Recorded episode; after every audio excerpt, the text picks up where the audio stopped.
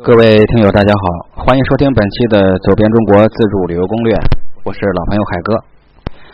从今天起，我们推出新的板块——荒野求生海哥版。感谢大家长久以来的支持啊！希望今后还能够一如既往的支持我。呃，大自然的万事万物都一样，呃，都是来自从自然中来，从地球中来。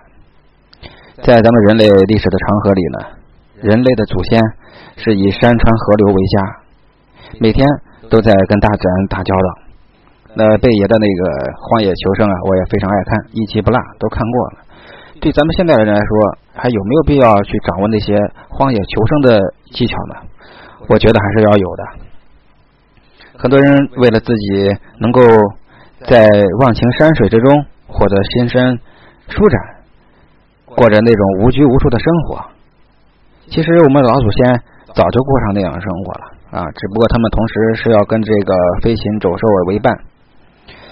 当然，当然，我们的人类祖先啊，也是有着非常强的求生的本能，因为他们时不时的就要跟自然界里面的那各种自然灾害斗争。你像猛兽、毒虫、寒冷、炎热、饥饿，以及各种的自然灾害。那时至今日啊。大伙对大自然的接触其实是少之甚少的，啊，钢筋混凝土的城市把我们都禁锢住了，很难得出去一趟，最多了了不起到公园去转转。那在城市的喧嚣生活里面，确实是我们远离了自然。目前呢，随着生活条件啊不断的在改善。人们呢，尤其是更多的驴友们，也喜欢利用业余的时间来调节喧嚣的纷扰。海哥做这个走遍中国活动呀，也是想让更多的人离大自然越来越近。但是这儿有个前提啊，我们在身心投入大自然的怀抱里，在最完全的释放的时候，也少不了在野外过那种野外的生活。说到这“野外”两个字呢，可以说是不管是高原、沙漠、丛林、沼泽，甚至海洋极地或者是冰封的那种地带，大伙要知道，在这野外生活呀，绝不单单是指人们准备好你看驴友们的那些充分的装备，然后就会像日常生活中一样吃穿住行都不用考虑的那种一般的活动和普通旅游。那只要我们。身处在野外，那就有可能会碰到各种的始料未及的各种的或大或小的事儿。你比如，咱们在野外迷失方向，找不到水源，或者遇到了猛兽，或者是恶劣天气，也可能是有一些自然灾害吧。总之是各种的意外的事情。那面对突如其来的各种状况，在面对窘境的时候，如何的跟困难做斗争呢？去顽强的生存下去。才是我们必须考虑的一个核心问题。看了很多相关的报道、杂志以及一些求生的这些综艺节目，在这儿可以跟大伙说啊，有一些东西怎么说呢？是他们是有编导组的，他们是一个团队，我们不可能像他们一样啊，去有一个团队随时出现在你身边。所以常言说得好，居安思危啊，未雨绸缪。每一个。要去旅行的人，海哥在这里面都要劝你一下，在出发前都必须最大限度的去考虑旅途里面你会遇到的那些种种的状况，务必要去做好应对各种突发事件的准备，以便采取相应的一个应急措施。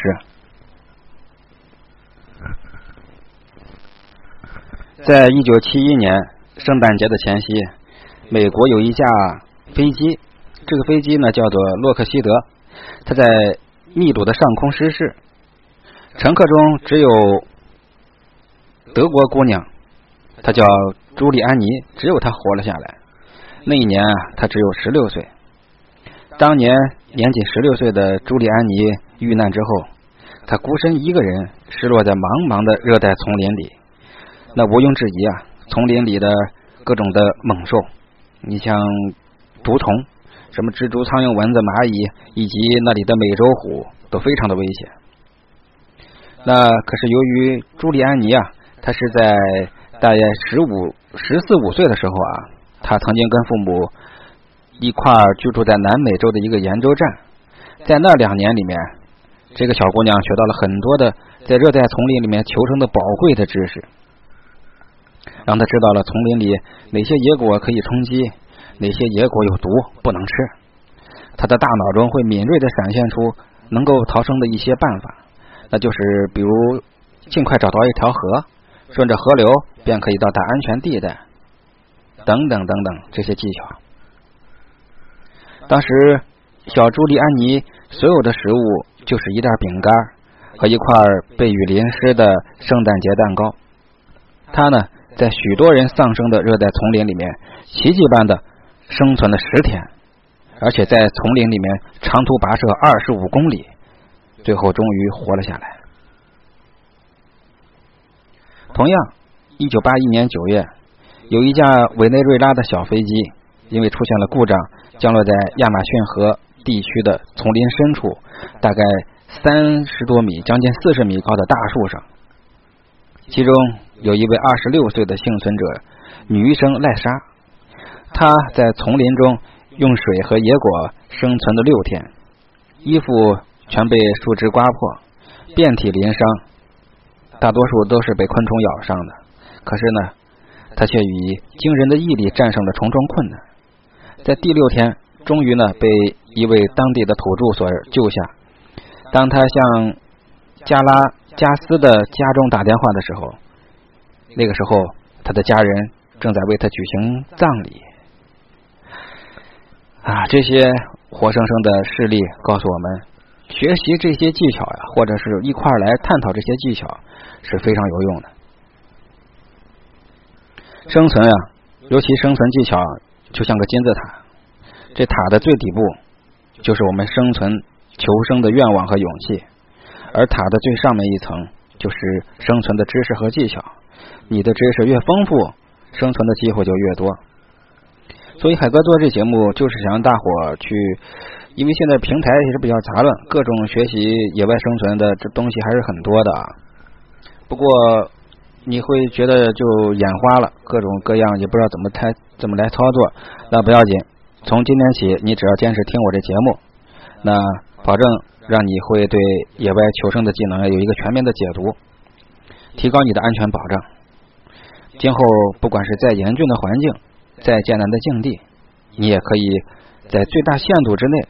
很好的去拯救自己，这就是我做这个荒野求生的一个意图，希望得到大伙的支持。标题的后十个字母是我的微信，感谢大家的收听。本栏目由喜马拉雅电台独家播出，再会。